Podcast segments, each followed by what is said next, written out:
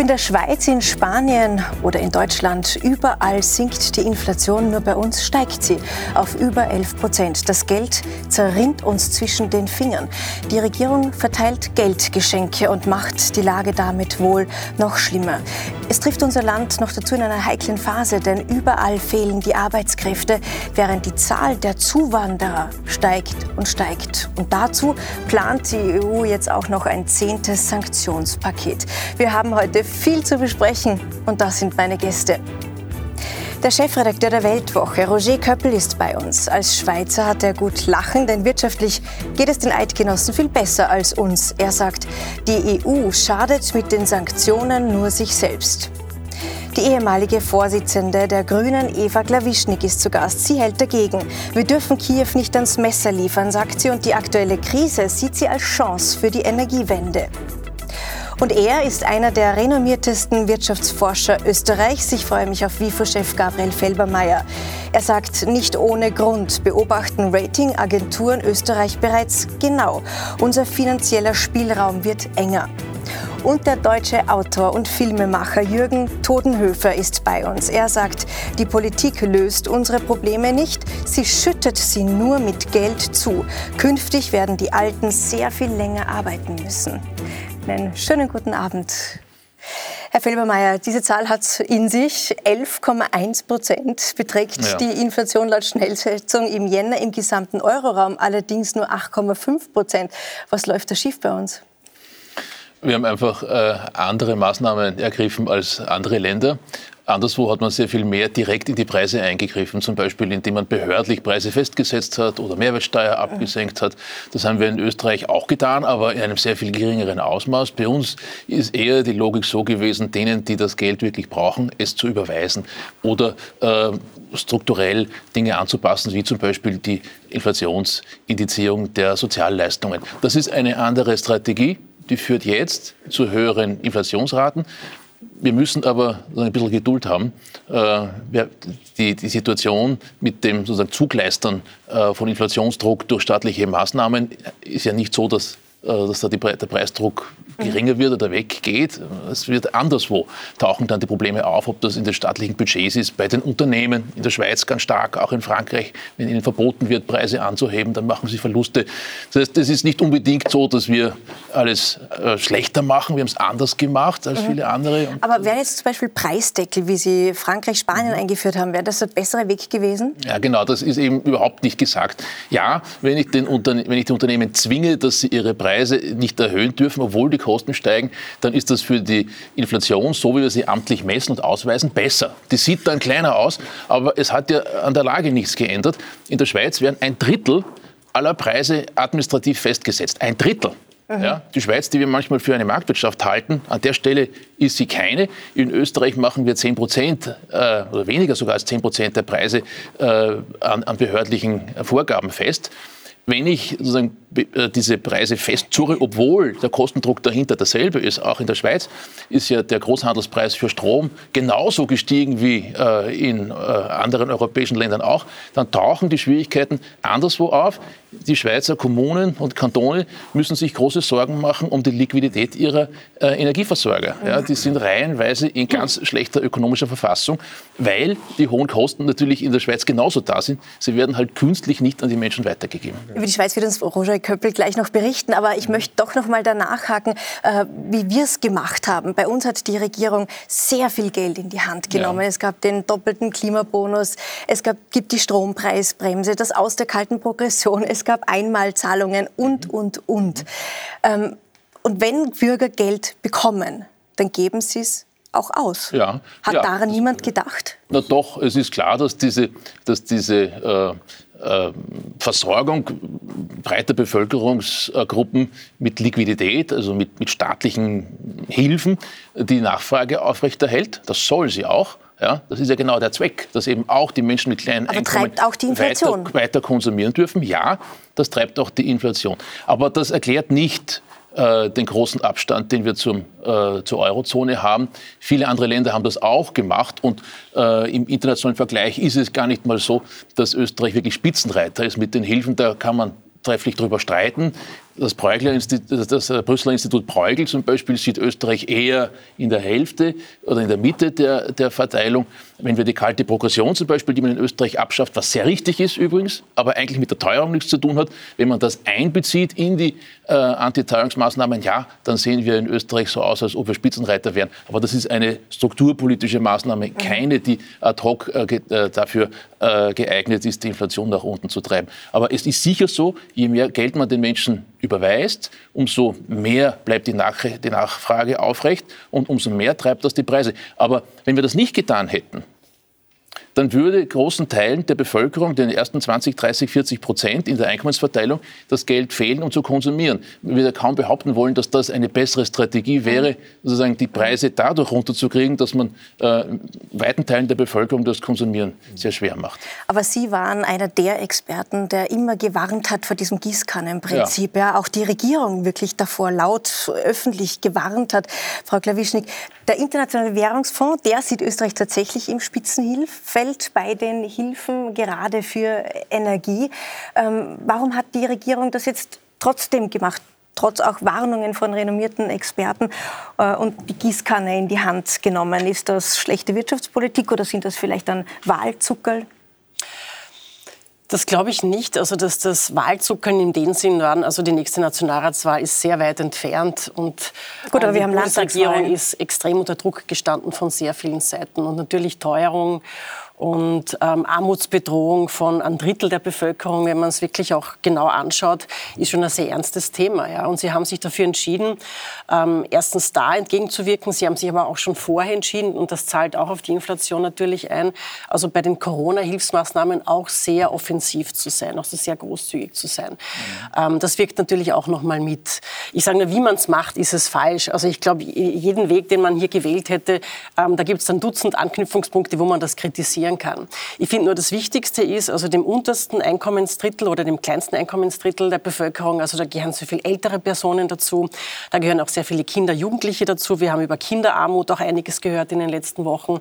Ähm, also da Geld in die Hand zu nehmen, ist schon ein sehr wichtiger politischer Ansatz, den man schwer kritisieren mhm. kann. Ja, also hier eine Kaufkraft ähm, zu behalten, also hier gewisse Flexibilität auch zu behalten ähm, und auch das ganze Werk, ähm, Einkaufswerk am, am Leben zu erhalten halten. Mhm. Ähm, also ich, ich, ich, ich, ich finde, man kann es von vielen Seiten auch kritisieren, aber im Grunde haben sie es schon ganz gut hingekriegt. Ja, aber die große Frage ist, wer wird denn das alles einmal zurückzahlen? Wie kommt das Geld wieder rein? Diese Frage stellen sich, glaube ich, viele Länder in, in der Europäischen Union im Moment. Ja, wie kommt das alles wieder rein?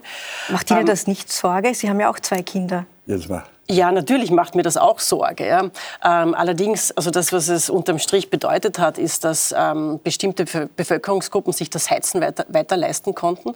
Also dass sie ähm, bestimmte Räume, die sie vielleicht nicht warm lassen konnten unter dem Preisdruck, heizen konnten, also dass sie ihren Kindern auch was zu essen kaufen konnten und sie weiter zur Schule geschickt haben oder in den Kindergarten geschickt haben. Also das ist natürlich schon auch ein Gegenwert. Ja. Mhm. Herr Köppel, steckt hinter den Geldgeschenken der Regierung auch politisches Kalkül? Herr Felbermeier hat es ein bisschen angedeutet. Wir wissen, dass es zwar wirtschaftspolitisch umstritten ist, dass es möglicherweise äh, die Inflation weiter antreibt, aber wir beruhigen dadurch einzelne Gruppen und verhindern soziale Unruhen, wie wir es jetzt gerade im Moment in Großbritannien erleben oder auch in Frankreich. Ja, klar. Ich meine, für, die, äh, für viele Politiker ist ja sozusagen die ähm, größte Verführung ist ja die, dass sie das Geld anderer Leute ausgeben können, nicht wahr? Und man ist dann der, der da verteilt. Und ich bin ja Unternehmer und ich bin Marktwirtschaftler und ich bin inspiriert auch von dem Institut, das Herr Professor Felbermeier leitet. Und da hat ja mal ein berühmter äh, Vorgänger, der Friedrich August von Hayek, gesagt, dass ein Staat, der glaubt, alles zahlen zu können und umverteilen und steuern zu können, das ist eine Anmaßung von Wissen. Und ich glaube, wir erleben heute bei dem, was jetzt beschrieben wird, Corona-Zeit, diese Sanktionen, erleben wir eigentlich eine Zerstörung der Marktwirtschaft. Das ist das, was mir große Sorgen macht, dass wir hier in eine Art Planwirtschaft hineinsteuern, aber in eine Planwirtschaft ohne Plan. Das ist ja das Gefährlichste. Man hat eine Energieversorgung, ähm, mit großen Hoffnungen da schnell umgestellt. Das hat natürlich auch die Preise nach oben gedrückt. Wir sind der Auffassung, dass man jede Krise, Sie haben es gesagt, mit Geld zuschütten kann. Seit der Finanzkrise gibt der Staat unendlich viel Geld aus. Sie drucken in der EU Ozeane von Liquidität. Und man behauptet dann immer, ja, das hat überhaupt keine Auswirkungen auf die Inflation. Das hat man jetzt jahrelang behauptet. Und ich beobachte, bin oft im Ausland, bin oft in Deutschland, in Österreich, dass immer mehr Leute ein Unbehagen spüren und sie haben das Gefühl, das geht nicht auf. Irgendwann gibt es einen Klapf, wie man äh, sagt. Irgendwann kann das nicht mehr funktionieren und man sattelt immer noch etwas drauf. Jetzt, ich habe gehört, äh, neues Sanktionspaket. Mhm. Wir schaffen das. Also hier gibt es eine Anmaßung, aus meiner Sicht eine Anmaßung des Wissens, einen Machbarkeitswahn der Politik. Dabei ist meine Auffassung jetzt als Unternehmer, und ich teile Ihre Meinung, Frau Glawischnik. Ich meine, es gibt immer Leute in der sozialen Engphase, die man unterstützen muss. Aber das macht man heute nicht mehr. Man pumpt das ja mit der Gießkanne rein. Ich sage, in einer Krise muss der Staat auch die Kraft und die Übersicht haben, eben nicht alles an sich zu reißen, sondern den Bürgern, den Unternehmen, ähm, dem privaten Sektor auch mehr Vertrauen zu geben und mehr Macht, mehr Geld im Portemonnaie und nicht in eine Planwirtschaft ohne Plan hineinzuspringen, verraten, sich hineinzustürzen. Verraten Sie uns doch, Herr Köppel, wie das die Schweiz macht. Wir haben schon gehört, 2,8 Prozent Inflation.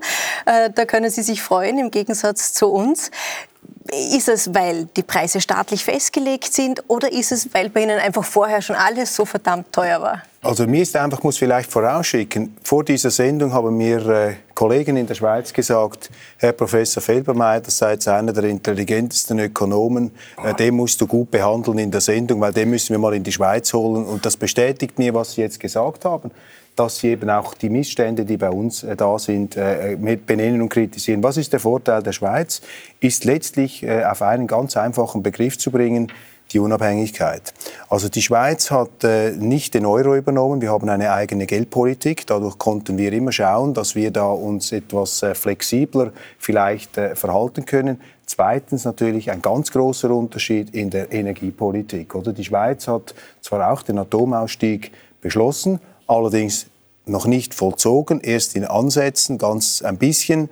Und wir haben natürlich durch die Wasserkraft äh, enorme, ähm, eigentlich ökologisch nachhaltige Ressourcen. Gut, die hätten wir auch. Ja, ist, da, ist jetzt sehr stark verzerrt worden. Sie sagen das richtig. Das ist auch eine Art Planwirtschaft ohne Plan, die wir da haben. Aber ich glaube, diese Faktoren der Unabhängigkeit, sind sehr, sehr wichtig. Und ich glaube, wir müssen aufpassen jetzt, wenn wir in der Europäischen Union und auch in der Schweiz die Situation analysieren. Die Politiker neigen dazu, zu sagen, ja, da ist jetzt an allem Putin schuld, der Krieg ist schuld, darum gehen die Preise nach oben. Aber wir müssen selbstkritischer sein und sagen, auch falsche Weichenstellungen in der Politik haben dazu geführt, dass die Wirtschaft heute in großen Schwierigkeiten ist. Und vor allem, das ist ja dann das Wichtigste, dass die Leute, und das sind dann auch die Ärmsten, die können diese Rechnungen nicht mehr bezahlen. Also wir müssen zurück zu den Prinzipien der österreichischen Schule der Ökonomie. Mehr Freiheit wagen, könnte man sagen, mehr Marktwirtschaft wagen. Herr Köbel, das, das gefällt mir, was Sie zum Schluss gesagt haben. Aber zwischendurch muss ich Ihnen widersprechen, weil wir können ja aktuell beobachten, dass, dass äh, auch Länder höhere Inflationsraten haben, äh, in, der, in, der, Europäischen Union zum Beispiel, 20, als Österreich. Ja, das sind die Balten, die haben auch den Euro. Aber die Schweden zum Beispiel, ja, höhere Inflation als Österreich. Die Tschechen, höhere Inflation als Österreich. Die Ungarn, höhere Inflation als Österreich. Das sind alles Länder, die keinen Euro haben. Also ich glaube, es ist ein bisschen einfach zu sagen, hätten wir nur den Euro nicht, äh, dann wäre die Inflation viel kleiner. Vielleicht Mhm. Ja, vielleicht auch nicht. Jedenfalls gibt es genügend Gegenbeispiele aktuell von Ländern, die haben monetäre Unabhängigkeit, die können machen, was sie wollen. Im Prinzip ja, in Stockholm oder in Warschau oder in Prag Inflationsrate doch deutlich höher. Mhm. Aber wenn Sie sagen, Herr Köppel, man muss die freie Marktwirtschaft stärken, man muss die äh, Privaten stärken. Ähm, wenn ich mir das anschaue, Shell zum Beispiel, Exxon, ähm, wir haben andere Konzerne, BP in Österreich, die teilstaatliche OMV, die haben Rekordgewinne jetzt eingestreift, gerade diese Woche bekannt gegeben. Sind das nicht Krisengewinnler? Ja, Sie haben recht. Ähm, man findet immer Argumente, um Staatsinterventionen zu rechtfertigen. Und ich bin jetzt auch nicht der Wahrheitsbesitzer, der Wahrheitseigentümer. Ich sage einfach von meinen Instinkten, jetzt auch als Unternehmer, habe ich immer beobachtet, bin ja auch noch etwas politisch tätig in der Schweiz. Ich sehe ja, wie im Staat äh, entschieden wird, wie im Staat auch in der Schweiz gewirtschaftet wird. Und da muss ich sagen, ist mein Vertrauen in die Unternehmer in ihre Situation und ihre Probleme selber zu lösen. Übrigens auch die, die Eigenverantwortung der Bürger, die muss man stärken. Und der Staat, ich bin nicht gegen den Staat, aber ich, ich warne einfach vor diesen Selbstüberschätzungen und dass in diesem Energiebereich natürlich ganz perverse Phänomene äh, zu beobachten sind, das müssen wir nicht diskutieren. Aber ich denke auch da, bevor wir uns so leicht machen, auf diese Firmen zu zeigen, müssen wir uns immer fragen, haben wir vielleicht in der Politik falsche Anreize gesetzt, haben wir da irgendwo etwas gemacht, was natürlich dann die Unternehmer wiederum zwingt zu einem Verhalten, das jetzt bei oberflächlicher Betrachtung völlig irrational klingt. Natürlich gibt es Krisengewinner, aber was wollen Sie jemandem sagen, der aus einer verrückten Politik das Beste macht und sagt, ja, wenn eine, eine Sanktionspolitik bei den fossilen Brennstoffen plötzlich da ist, ja, dann machen Sie ein knappes Gut noch knapper. Darum füllen wir ja mit diesen Sanktionen Herrn Putin die Taschen. Der hat immer höhere Preise, kann natürlich dieses Öl ja. verkaufen und wir zeigen dann mit dem Finger auf die Ölkonzerne, die viel Geld verdienen. Dabei haben wir durch unsere Politik im Grunde denen diese Gewinne verschafft. Also zuerst in den Spiegel schauen, bevor man Unternehmerbashing betreibt. Wir schauen nach Deutschland zuerst. Herr Todenhöfer, auch bei Ihnen hat äh, Berlin die Bürger mit Geld zugeschüttet. Es gab den Doppelwumms für bezahlbare Energie. Die angekündigte Rezession, die dürfte jetzt wohl abgesagt sein. Ist die Stimmung besser in Deutschland? Die Stimmung in den veröffentlichten Medien, vor allem im öffentlich-rechtlichen Fernsehen, verbessert sich. Und wenn die über Preise sprechen, dann sprechen sie über Energiepreise sprechen, dann sprechen sie über die Weltmarktpreise. Beim Bürger kommt nicht der Weltmarktpreis an. Der deutsche Bürger zahlt fürs Gas aufgrund staatlicher Festlegung das Doppelte von dem, was er vorher gezahlt hat. Und das bedeutet für ärmere Menschen, dass sie frieren. Ich war jetzt gerade in den letzten Wochen bei elf Familien, die sehr wenig verdienen und die dann abends alle ins Familienbett krabbeln mit einer Wärmflasche ich habe denen dann Elektroheizungen gekauft, habe auch für die nächsten fünf Jahre bezahlt und Skiunterwäsche und, und, und sau teuer. Die haben saumäßig gefroren. Das heißt also, den Eindruck zu erwecken, weil der Weltmarkt Gaspreis gesunken sei, gehe es armen Menschen schlechter. Das ist total falsch. Die frieren. Die können sich nicht eine Verdopplung der Gaspreise leisten. Das ist das Erste. Und ich teile auch Ihre Auffassung, dass man nicht mit der Gießkanne rumlaufen sollte. Ich kriege ja auch Entlastung. Ich hätte die Entlastung nicht so dringend gebraucht wie Ärmere. Aber sie haben sie allen gegeben, sondern dass man die Schwachen schützen sollte. Aber ich sage auch, man muss an die Ursache der Probleme rangehen. Aber ich mache noch eine Vorbemerkung. Sie haben gefragt vorhin, wer zahlt denn diese Schulden? Diese, mhm. Unsere Regierung hat ja schon drei, knapp 300 Milliarden zur Verfügung gestellt. Und dann hat die Bevölkerung noch mal 300 Milliarden selber verloren, also nicht nur der Staat ausgegeben. Und dann kommt demnächst der Wiederaufbau oder irgendwann der Wiederaufbau von der Ukraine. Und irgendwann sind wir bei 1000 mhm. Milliarden. Und, und ich sage, hätte man das nicht vermeiden können, dass wir, so in, dass wir uns so verschulden. Und hätte man diese Inflation, die Sie so richtig charakterisieren und wo Sie auch die richtigen Anmerkungen machen, nicht verhindern können. Die Inflation ist zu einem großen Teil abhängig von den Energiepreisen. Und es war überhaupt nicht nötig, dass wir, wir haben den Gashahn abgedreht, nicht Putin. Kann ich Ihnen den genaue Zeitablauf ja. sagen. Der Wirtschaftsminister Habeck hat, als er Spitzenkandidat der Grünen war, im Jahr 2016 auf die Frage, was er machen würde, wenn er auf dem Weg zum Klo Putin begegnen würde hat er gesagt, wenn ich auf dem Weg zum Klo, auf dem Parteitag der Grünen, ich bin gewählter Spitzenkandidat der Grünen und wir werden in zwei bis drei Monaten regieren. Das hat er vor, sech, vor sechs Jahren gesagt. Wenn ich auf dem Weg zum Klo Putin begegne, werde ich ihm sagen, Schluss mit deinen Gasverkäufen, Gasverkäufen. Wir steigen aus. Wir haben den, diese Aussage von Robert Habeck vorliegen, Herr Todenhöfer. Ja. Schauen wir kurz rein. Ja, bitte. Ja, weil es die Wahrheit zeigt.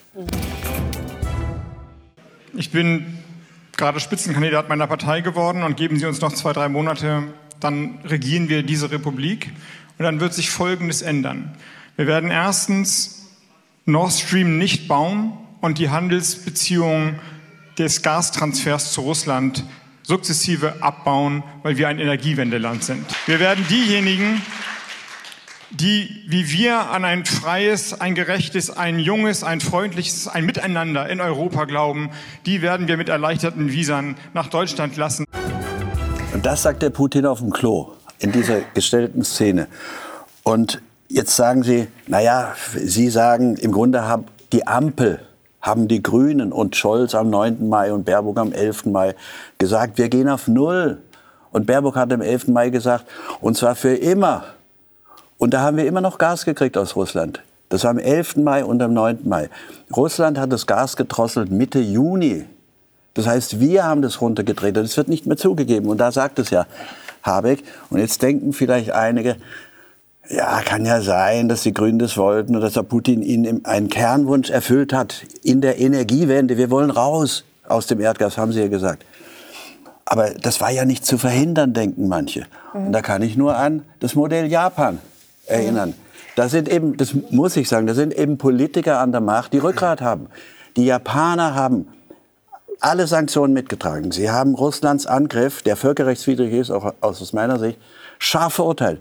Beim Gas haben sie ein riesiges gemeinsames Projekt in Sachalin, Sibirien, nahe Japan. Und sie haben gesagt, Gas, das und Öl produzieren wir mit den Russen gemeinsam. Und sie beziehen gemeinsam weiter Öl und gemeinsam Gas. Und sie haben nicht diese Inflationsprobleme und sie haben nicht diese Katastrophen, weil sie Politiker mit Rückgrat haben, die hingestanden Herr Tonefer, sind und, ich und gesagt bremse Sie haben, nur ungern, aber Sie haben jetzt ganz, ganz vieles gesagt. Ja, ich möchte ein bisschen versuchen, der Kern der. Ordnung reinzubringen. Ja, also dass ähm, die aktuelle Situation, äh, dass diese Loslösung vom russischen Gra Gas äh, gerade den Grünen in die Hände spielt, ich glaube, das ist äh, unbestritten. Ja, aber Sie haben zu Beginn noch einen sehr, sehr wichtigen Punkt gesagt, nämlich, dass die Weltmarktpreise für Energie gerade sinken, nämlich schon seit September.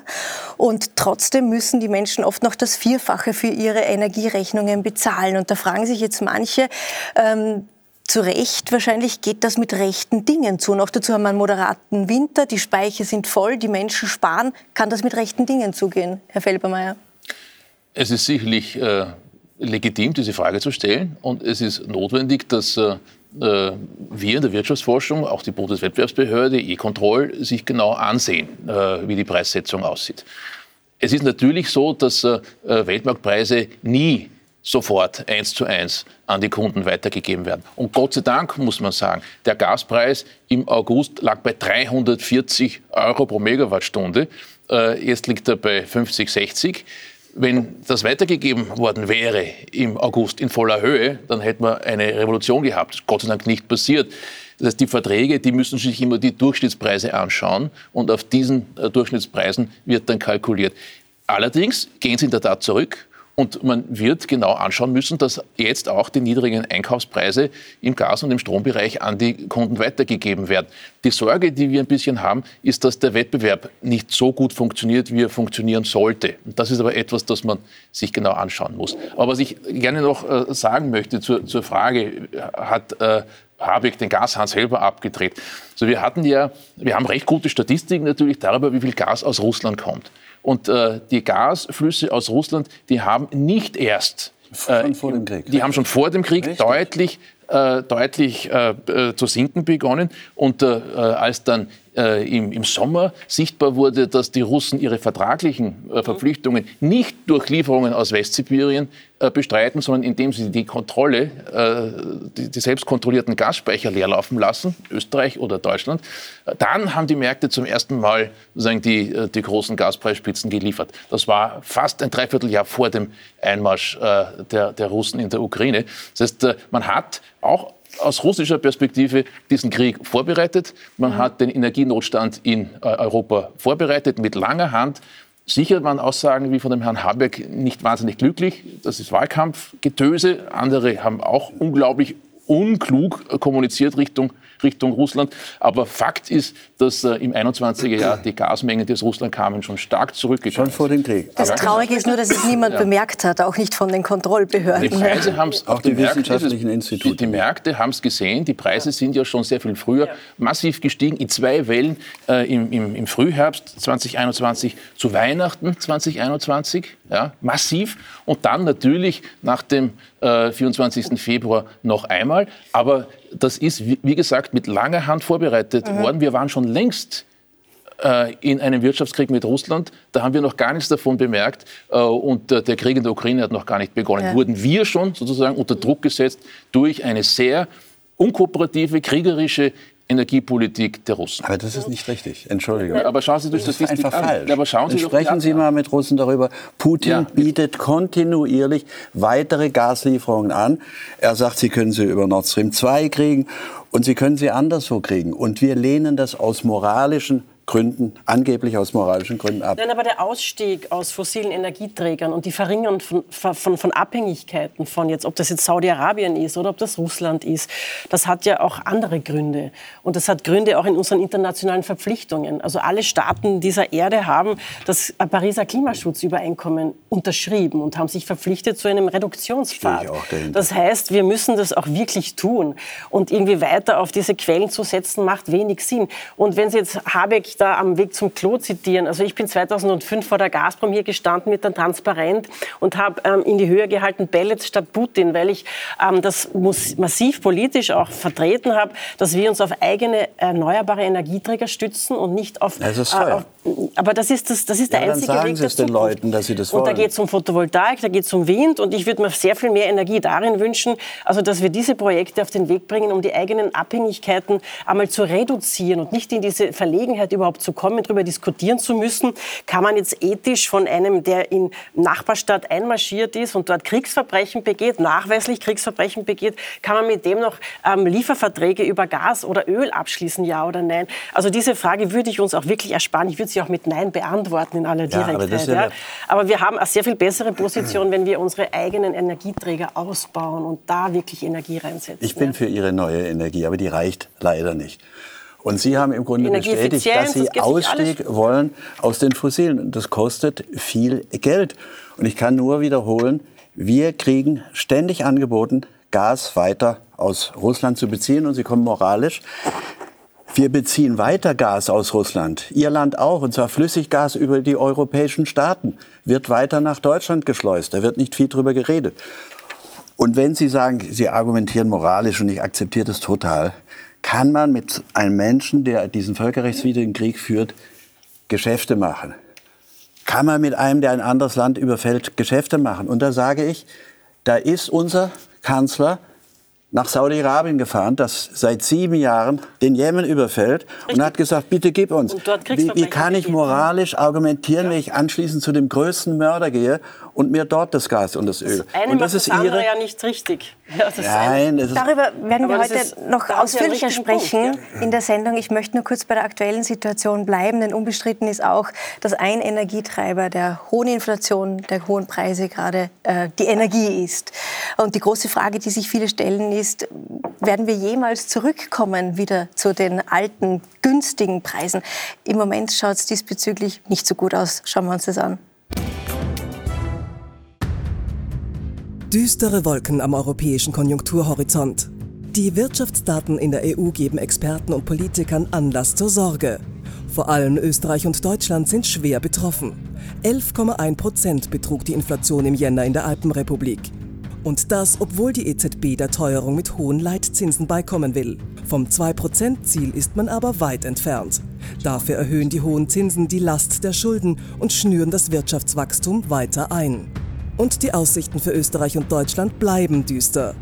Gerade einmal 0,3 Prozent wird das deutsche Wachstum 2023 betragen und Österreich steht kaum besser da. Experten sehen schon das Schreckgespenst einer Stagflation aufziehen. Dazu kommen die immer höheren Kosten für die Unterstützung der Ukraine, deren Rückzahlung ist ungewiss.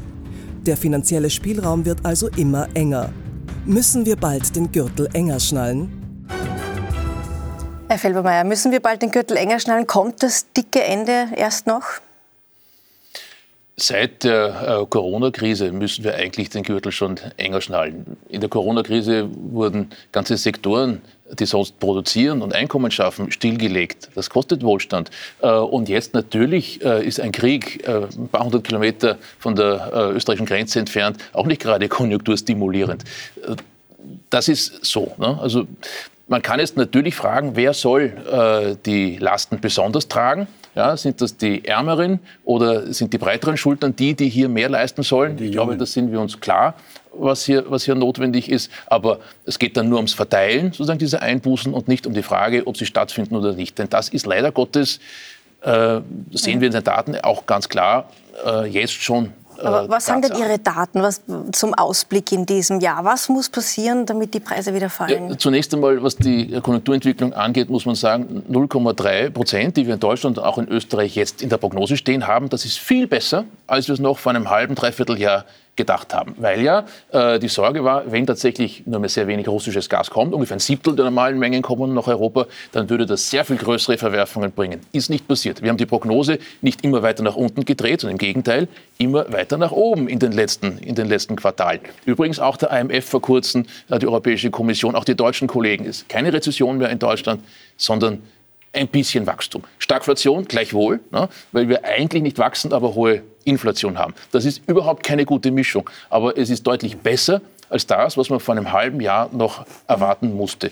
Was die mittelfristige Situation angeht, ist klar, dass wir äh, aufgrund der neuen Gemengelage in Europa viel Geld ausgeben müssen, nicht nur für die Energiewende, die wird Ressourcen kosten, sondern auch für eine neue Sicherheitspolitik. Und das wird weiter bedeuten, dass weniger Ressourcen da sind fürs Konsumieren, fürs Ausgeben. Werden die günstigen Preise wiederkommen? Die günstigen Energiepreise werden so schnell nicht wiederkommen. Äh, Europa hat äh, Pipeline-Gas bekommen zu relativ guten Preisen. Nicht ganz so toll, wie manchmal behauptet wird, ja, aber, aber zu besseren Preisen, als wir jetzt am Flüssiggasmarkt bezahlen müssen. Da stehen wir im Wettbewerb mit Asien zum Beispiel, mit China. Wenn China jetzt wieder stärker wächst, wie viele hoffen und glauben, dann wird das am Gasmarkt wieder Druck bringen, mittelfristig höhere Preise. Keine aber bedeutet das auch, dass die Inflation äh, auf diesem Niveau bleiben wird oder wird sie sich bis Ende des Jahres absenken? Sie wird sich absenken. Ja, das, da gehen wir schon davon aus. Allerdings wird das dauern. Wir werden in den nächsten Jahren nicht zurückkommen auf die 2 Prozent. Ja, also wenn wir auf das Ende dieses Jahres äh, blicken, sind wir noch überhaupt nicht zufrieden. Das wird Jahre dauern.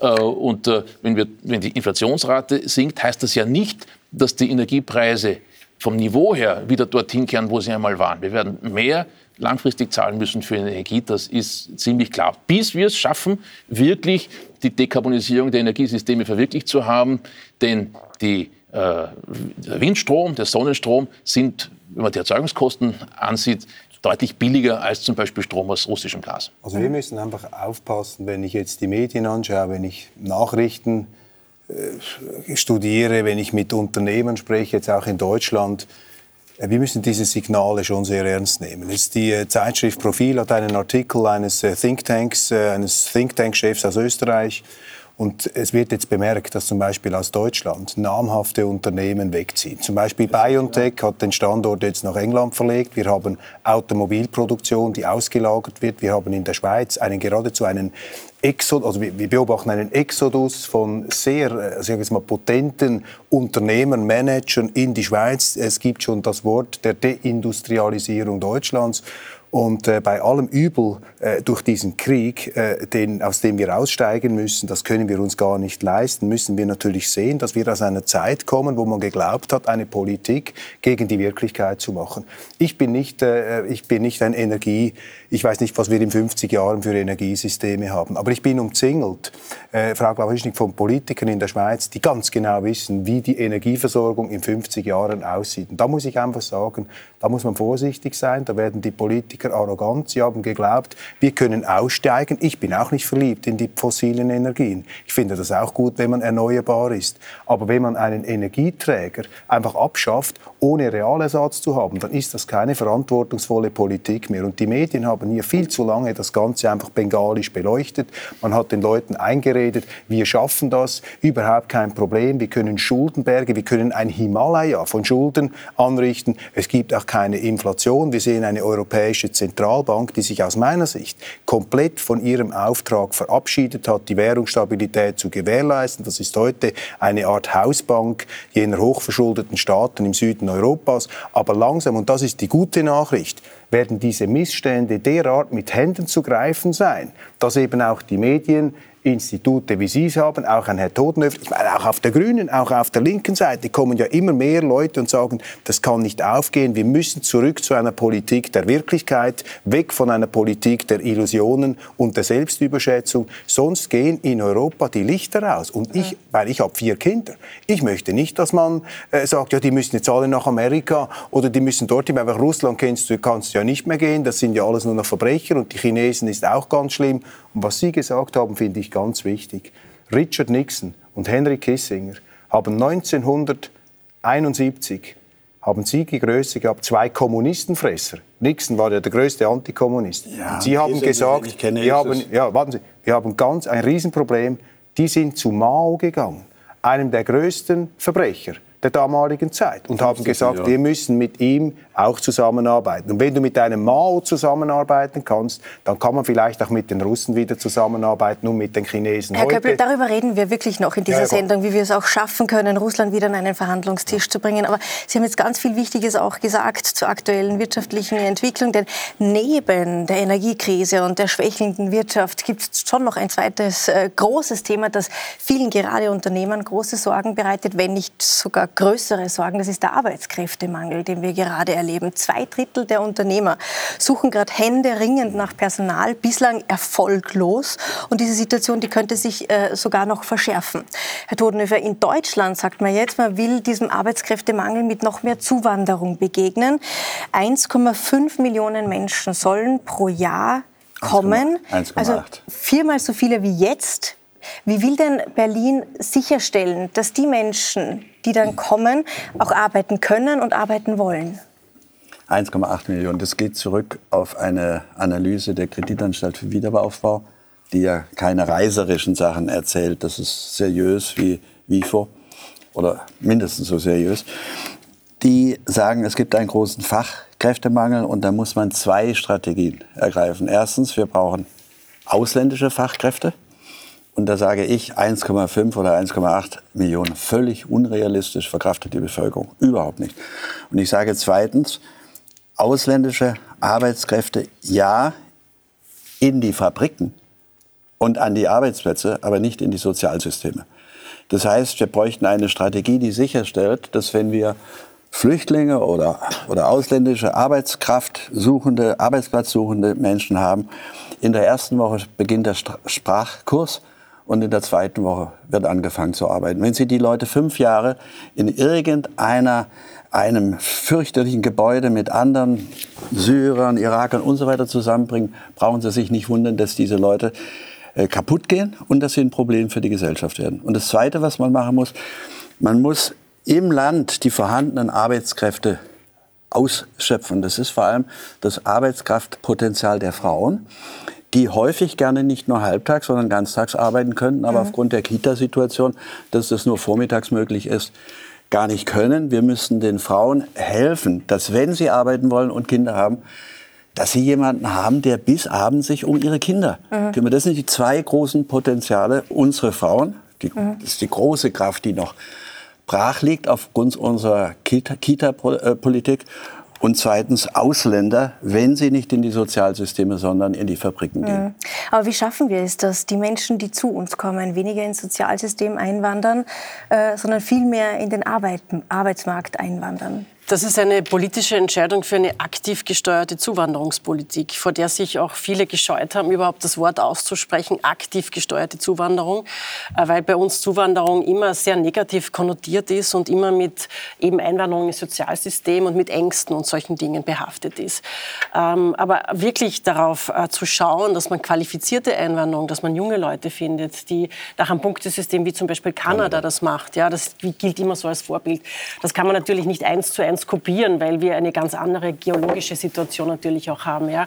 Und natürlich gibt es auch schon sehr viele Menschen im Land, sowohl in Deutschland als auch in Österreich, mit sehr niedriger Qualifikation. Das haben wir genauso über Jahrzehnte als Problem. Ja. Ähm, in Deutschland war immer die, ähm, der Wunsch, billige Gastarbeiter zu holen und dann kümmern wir uns nicht mehr drum. Aber das hat nicht funktioniert. Und da muss man, glaube ich, einen, einen, einen Blickwinkelwechsel auch vornehmen und sehr viel offensiver und mutiger an das Thema auch rangehen. Man muss auch unangenehme Themen ansprechen. Man muss auch ähm, fehlgeleitete Integration oder wo sie nicht funktioniert hat.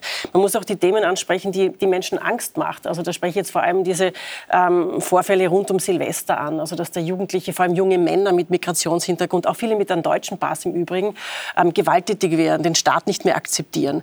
Also und da muss auch, auch sehr klar zum Ausdruck gebracht werden, das akzeptieren wir nicht, sondern wir haben hier unsere Werte, unsere Ordnung und an die muss sich gehalten werden. Das heißt auch strafen und das heißt auch sehr schnell abstrafen. Also dass es auch wirklich spürbar ist, dass der Rechtsstaat sich nicht auf der Nase herumtanzen lässt. Mhm.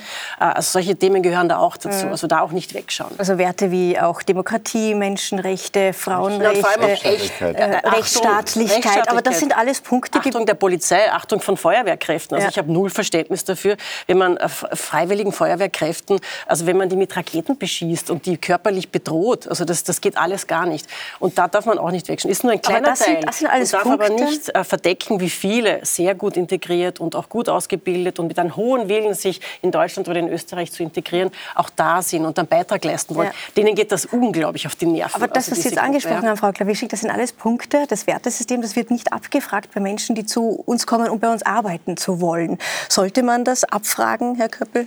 Ja, ich, ich äh, stelle einfach äh, fest, dass, ähm, dass eigentlich die Kontrolle über die Zuwanderung völlig verloren gegangen ist. Und ähm, beobachte das in, in, der Europäischen Union und die Schweiz hängt da eigentlich auch mit drin. Dieses Schengen-Dublin-System, das ist institutionell gescheitert. Also man versucht uns immer zu erzählen, auf dem Asylbereich, äh, da kommen Leute, die haben dann keine Asylberechtigung, die müsste man eigentlich wieder zurückbringen können, aber dann nehmen sie es nicht zurück und das aber geht nicht. Ich unterbreche Sie jetzt ungern, aber ich glaube, Sie sind ja, Vertreter der Wirtschaft. Ich werde, werde ungern Ich möchte nur einen kleinen einen ermunternden Zwischenruf machen, ja. ähm, weil Sie sagen, ähm, Schengen und so weiter, das hat ja wirtschaftliche Hintergründe gehabt. Also wenn wir in Europa Grenzkontrollen wieder einführen, können wir das gesamte wirtschaftliche System an die Wand fahren. Also das ist, glaube ich, keine Lösung. Es kommt immer, ja, es kommt immer darauf an, wie Sie eine Grenze, wenn Sie natürlich eine Grenze mit einem Stacheldraht machen, und das machen Sie jetzt zum Teil, dann haben Sie auch kein Schengen mehr. Also ich sage, eine Grenze ist ja eine durchlässige Membran. Aber der Punkt ist, Sie brauchen eine, das sagen Sie auch,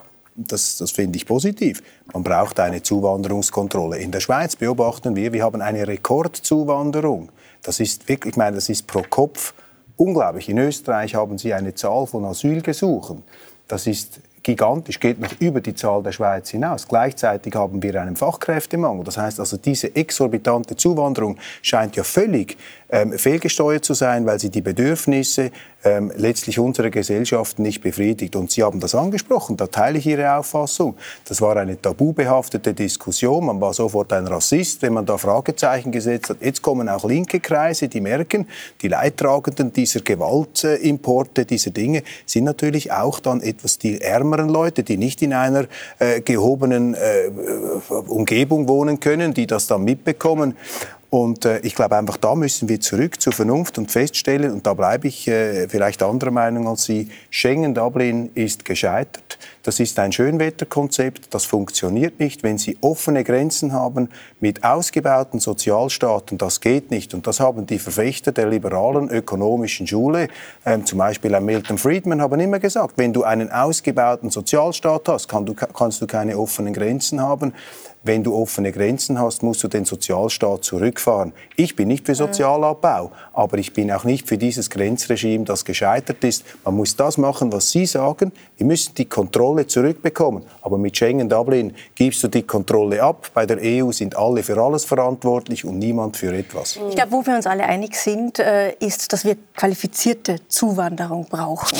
Jetzt wissen wir aber auch, Herr Felbermeier, dass aus den Erfahrungen von 2015, 2016 die Menschen, die damals damals zu uns gekommen sind, da ist in Deutschland bis heute nur jeder zweite im Job. Bei uns in Österreich ist es jeder vierte. Wir wissen auch, dass sieben von zehn Zuwanderern Alphabetisierungsbedarf hat.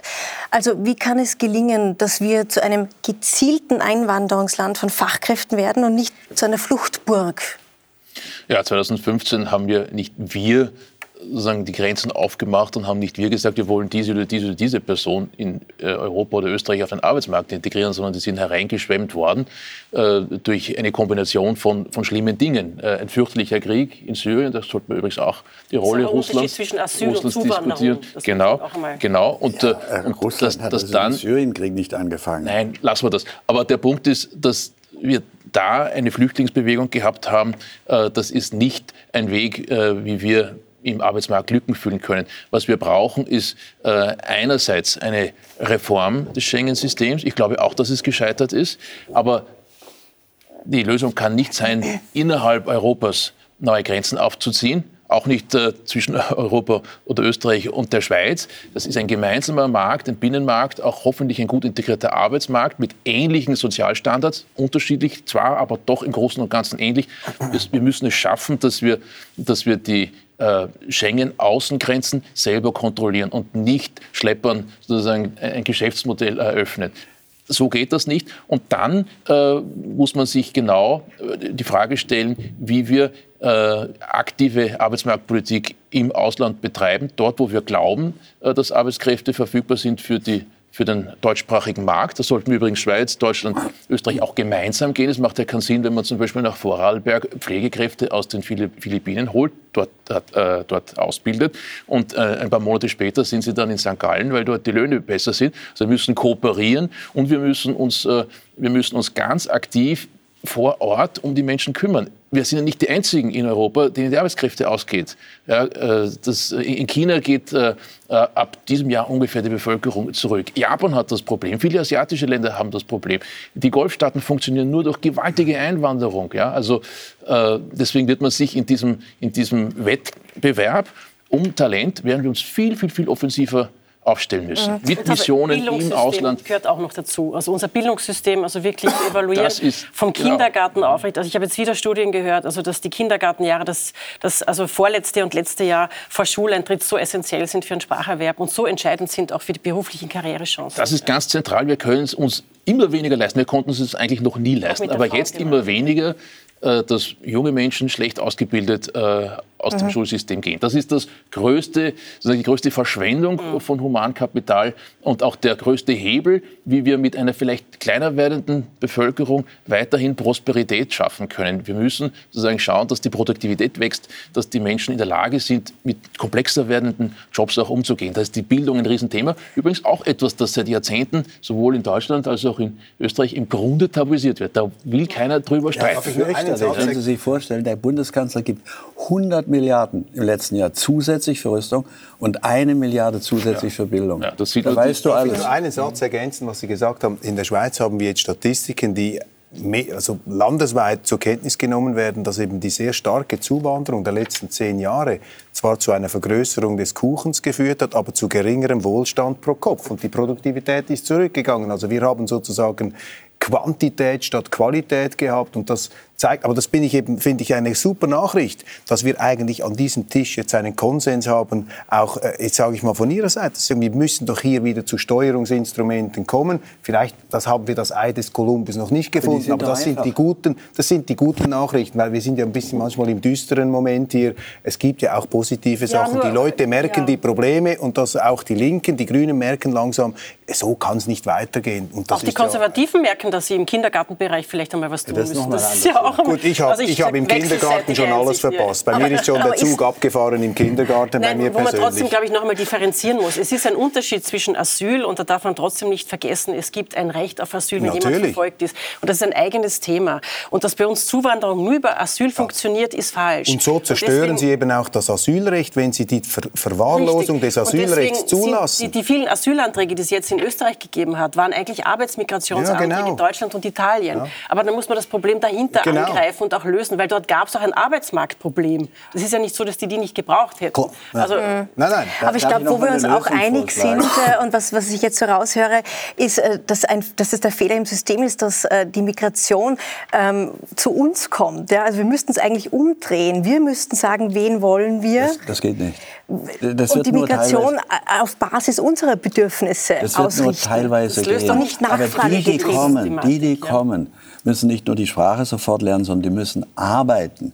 Und das muss man sicherstellen. Und bei deutschen Behörden, bei deutschen Behörden liegen zigtausende Arbeitsgenehmigungsanträge herum, weil die es nicht abarbeiten können. Und wenn wir integrieren Flüchtlinge oder Arbeitssuchende, dann müssen wir sie ganz schnell in Arbeit bringen. Und da gibt es auch eine viel größere Sympathie der Bevölkerung.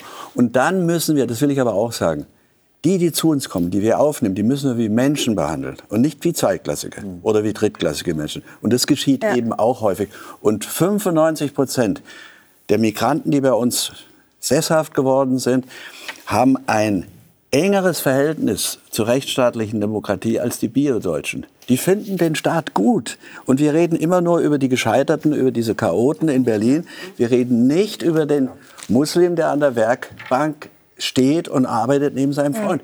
Und der erkennt auch unsere Werte an, weil er die erlebt. Und der spielt am Samstag mit dem Fußball auch ja. mit mir Fußball.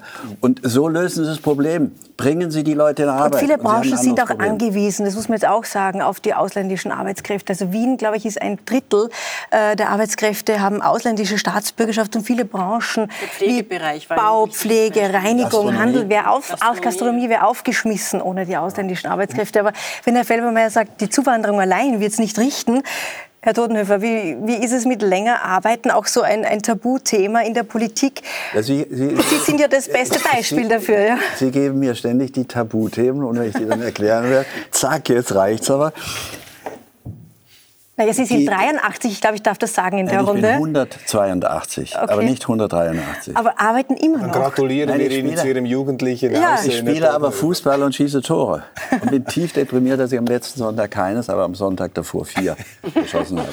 Herzlichen Glückwunsch. Unser Beileid, aber verraten Sie uns noch, wie, wie, kann man, wie kann man Menschen Heute auch... konnte ich nicht spielen, weil ich hier bin. Aber wie kann man Menschen dazu bewegen, länger zu arbeiten?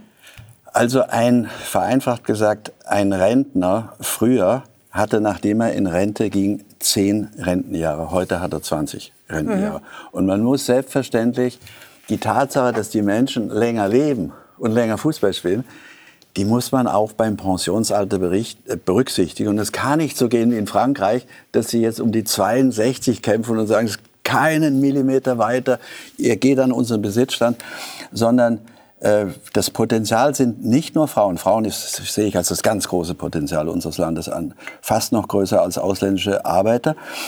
Aber ein großes Potenzial sind unsere älteren Arbeitnehmer. Und die, die arbeiten können, da muss man ja gesundheitlich Rücksicht nehmen und man kann auch Rücksicht nehmen. Man kann für einen, der angeschlagen ist, kann man sagen, vielleicht finden wir eine Lösung, Halbtagsarbeit oder, oder zwei Stunden weniger.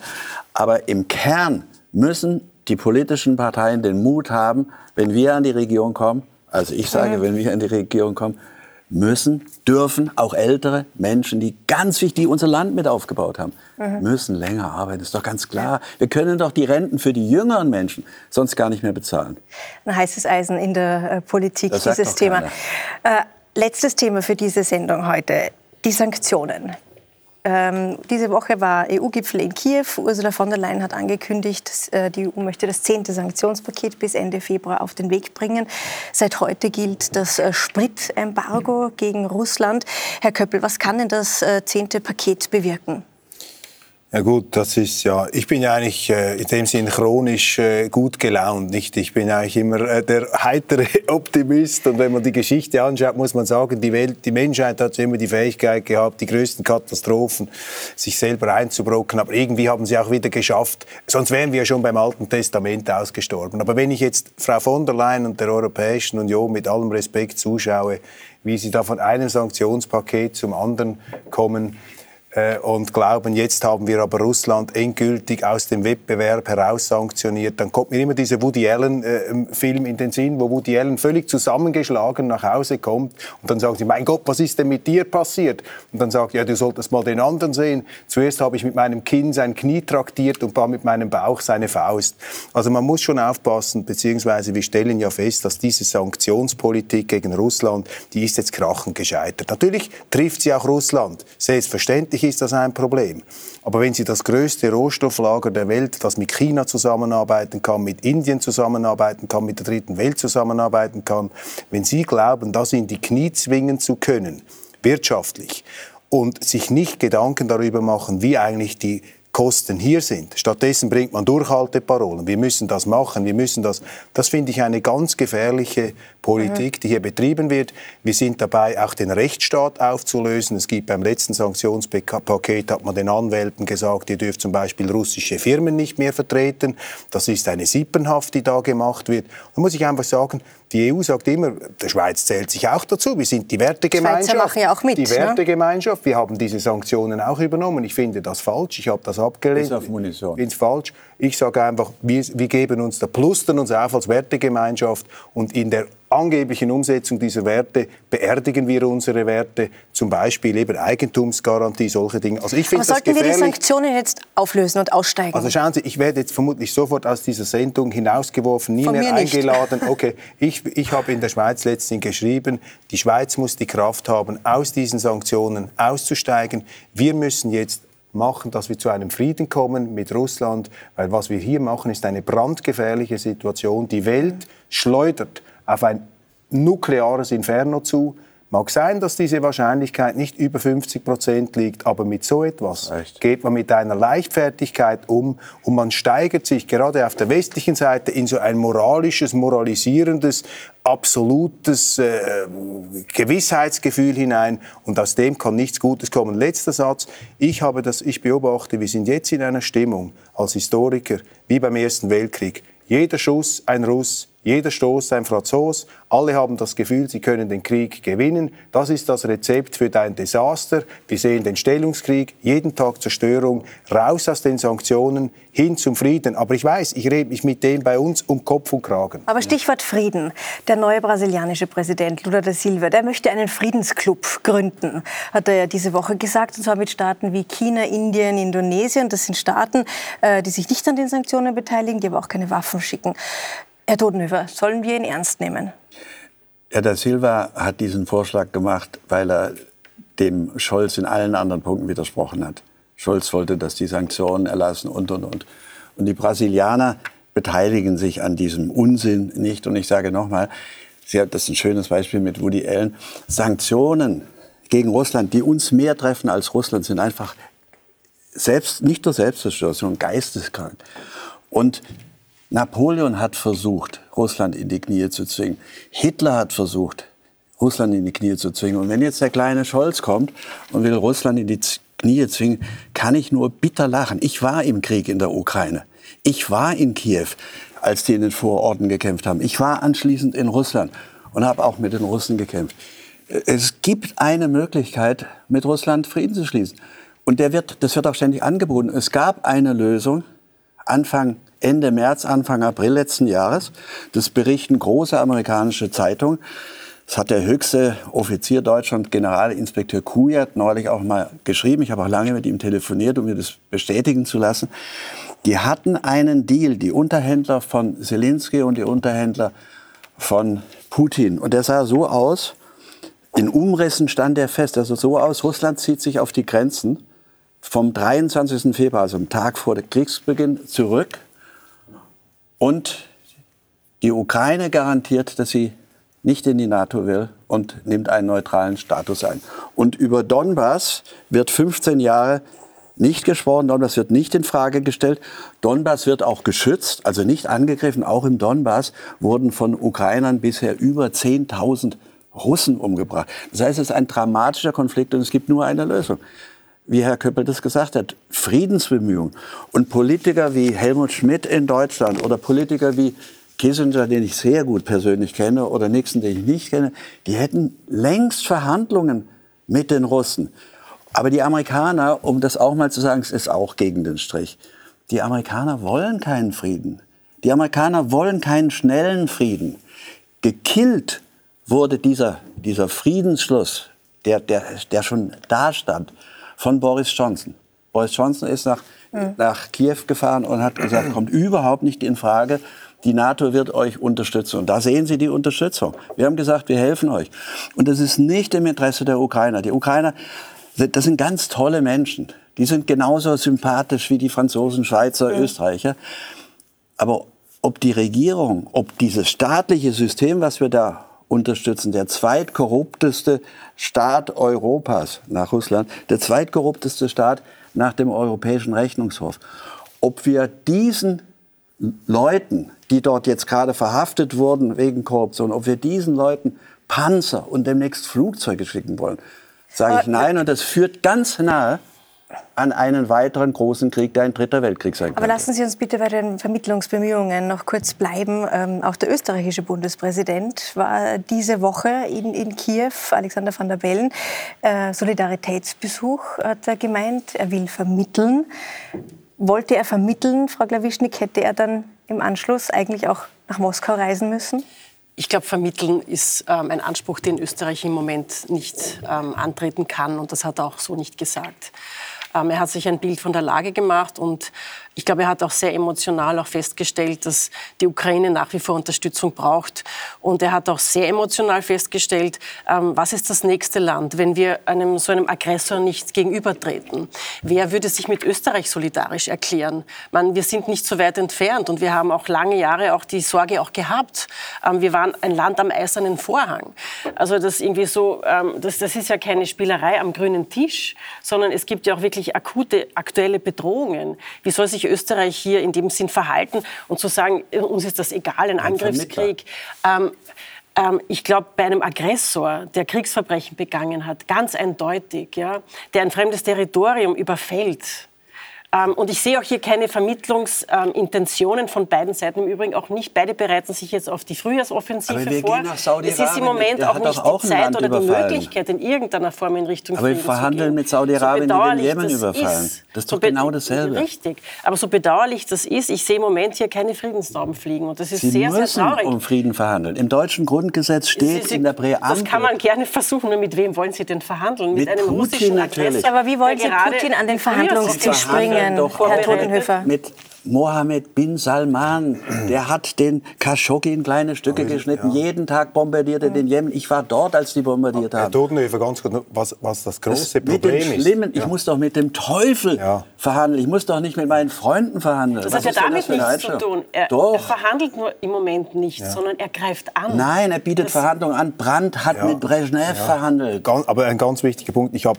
ich unterhalte mich oft mit Diplomaten, auch OSZE und so weiter. Und das große Problem, das wir haben, und ich bin auch für Verhandlungen. Und ich bin auch ja, gegen, ich bin auch gegen diesen Angriffskrieg, ich bin auch gegen die völkerrechtlichen ja. Verletzungen, auch wenn es die, die Amerikaner machen, bin ich auch dagegen. Aber was wir sehen müssen ist, und da kommt natürlich die Tragik jetzt hinein, eine Frau Merkel, die in einem Spiegel-Interview sagt, wir haben diese Friedensverträge in Minsk um die Ukraine mit Russland gar nie in ehrlicher Friedensabsicht gemacht, sondern wir wollten nur Zeit gewinnen, um dann eine Gegenoffensive vorzubereiten. Das ist eins zu eins das Narrativ Russlands, das man bestätigt. Jetzt versuche ich mal die Situation aus russischer Sicht, aus Putins Sicht zu betrachten. Sagt doch Putin, da habt ihr es ja. Die haben mich ja über den Tisch gezogen. Und selbst eine Frau Merkel, mit der ich ja noch quasi die besten Beziehungen hatte, sie gibt zu, man hat mich angelogen, es ging nie um einen Frieden. Und ich frage, mache mir im Moment Sorgen, wie kann man eigentlich, und das ist die Kunst der Diplomatie, wie können Sie die Russen von ihrer Paranoia, von ihrer Verschwörungstheorie herunterbringen und ihnen sagen, es ist in eurem Interesse, auch einen Frieden zu schließen. Weil ich höre aus Russland... Ja, und auch denen, Menschenrechtsverletzungen, ja, ja, ja, gut, aber, vorher gemacht ja gut, aber wissen Sie, die Amerikaner... Ihre eigenen Bürger das ist schon, ja, haben Sie ihre eigene ja, Meinungsfreiheit. Ich, ich sage einfach, Menschen verfolgt, das Menschen ist, Das ist richtig, aber wenn Sie jedes ja. Land, das Menschenrechtsverletzungen macht, wenn Sie das irgendwie, keine Ahnung, wenn Sie das, machen Sie das. Aber ich sage einfach, wir müssen diesen um Krieg beenden. Und das Problem ist, dass aus russischer Sicht, und das macht es eben so gefährlich, die sagen, wir, wir, müssen gar keinen Frieden mehr schließen. Wir können sozusagen auf den Westen verzichten. Wir vertrauen nicht mehr. Und meine Angst ist, dass eben auch von russischer Sicht eine Art Eskalation dieses Krieges noch immer mehr betrieben wird. Die Russen werden dann zur self-fulfilling prophecy, dass dann die Kritiker sagen, seht ihr, das sind genau die Teufel, wie wir immer gesagt haben, und das Ganze schaukelt sich hoch. Und ich muss Ihnen ja. sagen, ich bin etwas besorgt. Ich sehe im Moment keinen Nixon, keinen Kissinger, keinen Helmut Schmidt, keinen Bruno Kreisky, keine Leute, die irgendwo über diese realistische Sichtweise verfügen. Ja, die Menschenrechte sind ein Problem, aber wir müssen uns auch eingestehen, die Amerikaner sind auch keine Heiligen. Ich habe letztlich nur noch Hoffnung in etwas. Jetzt, jetzt rede ich mich völlig aus der Sendung heraus. Ich glaube langsam, der Einzige, der jetzt mit Putin noch einen Frieden machen kann, ist ein Name, dessen, den darf man gar nicht aussprechen. Der Lord Voldemort der Politik, Donald Trump. Ich glaube, wenn in Amerika Donald Trump Präsident wäre, könnte es ihm gelingen, hier einen Frieden zu bringen. Aber ich weiß, jetzt äh, werden sofort die Gegenstände fliegen, aber ich, ich sage Ihnen ehrlich meine Meinung. Absurde Gut, Idee. Aber da möchte ich jetzt den Herrn Felbermeier reinholen. Herr Felbermeier, ich habe zwei Fragen an Sie. Kann ein Donald Trump diesen Krieg beenden? Erste Frage. Und zweite Frage noch an Sie als Wirtschaftsforscher. Ja. Wie lange kann denn Putin diesen Krieg noch durchhalten, wirtschaftlich auch noch durchhalten? Putin kann den Krieg ganz lange durchhalten. Das ist das flächengrößte Land der Welt. Sie haben alles, was sie brauchen. Nicht? Also die Idee, dass wir mit, mit, indem wir das Vermögen der Oligarchen einfrieren, hier, hier irgendwas groß verändern am Kalkül äh, des Kriegsherrn im Kreml, äh, das war nie eine gute Idee. So funktioniert das nicht. Gleichwohl heißt das aber trotzdem, dass wir dagegenhalten müssen. Wir können das ist auch durchaus ganz äh, selbstsüchtig gedacht. Wir können unsere Prosperität in, in Europa nicht halten, wenn wir es zulassen, dass Grenzen in Frage gestellt werden mit Waffengewalt. Egal von wem. Nicht? Und äh, da vertraue ich dem Herrn Trump kein Millimeter. Ich glaube, wir müssen in Europa sehen, es ist äh, in unserem größten Interesse, dass dort wieder Frieden einzieht. Aber nicht Frieden, der aus dem Kreml heraus diktiert wird, wo die Hälfte des, der, der Ukraine besetzt ist durch Russen. Ich meine, dass wir, dass wir ohne Stabilität in Europa lange Jahre haben, wo wir wirtschaftlich leiden. Ja, ich glaube übrigens nicht, dass die, dass die äh, Russen äh, jetzt wirtschaftlich Prosperität haben und die Europäer mehr an mehr leiden. Das stimmt überhaupt nicht. Die Zahlen, die aus äh, Moskau kommen, denen ist nicht äh, äh, Glauben zu schenken. Was wir sehen, zum Beispiel äh, aus dem Weltall über Satelliten, ist nicht besonders toll. Wir sehen, dass in den Häfen die Aktivitäten äh, nicht stattfinden. Der Konsum bricht ein. Wenn Sie so viel Ressourcen verwenden müssen in einer Volkswirtschaft wie der russischen, damit Sie einen Krieg führen können, Hunderttausende, vielleicht 200.000 Menschen sind schon verstorben. Also ist doch offensichtlich, wer unter diesem Krieg am meisten leidet. Das sind die Russen selber. Die können lange leiden, das haben sie immer wieder gezeigt. Die Ukrainer leiden am meisten. Und die leiden natürlich noch viel mehr. leiden mit. Das ist das ganz klar. Und wir leiden, Europa geht Ja, auch unter. mit, und wer freut sich? unter jedem Krieg Niemand freut sich. Ich glaube, da sind wir uns einig. Es muss, es muss eine Verhandlungslösung und es muss Frieden her für die Es ist ein Unterschied, ob du in. Odessa ähm, auf, also unter Bombenhagel stehst oder ob du in Österreich etwas mehr fürs Gas zahlen musst. Also wir Etwas leiden mehr? schon auch, aber das im selben Atemzug zu nennen, mit demselben Verbum, das, das finde ich nicht angemessen. Ich frage nur, gesagt, wer, ja. wer, wer gewinnt bei diesem Krieg? Ich glaube, es gibt bei einem Krieg Russland keine nicht Gewinner. Wir werden darüber weiterreden, ich verspreche es. Ja. Amerika? Womöglich schon nächsten Sonntag. Herr Köppel, Sie machen einen fliegenden Wechsel ins Pragmaticus-Studio und nächsten, Ich schaue schon ungeduldig auf die Uhr. ja, und nächsten Sonntag begrüßt Sie hier Michael Fleischacker. Ich wünsche Ihnen jetzt eine gute Nacht und äh, dann eine gute Woche. Auf Wiedersehen.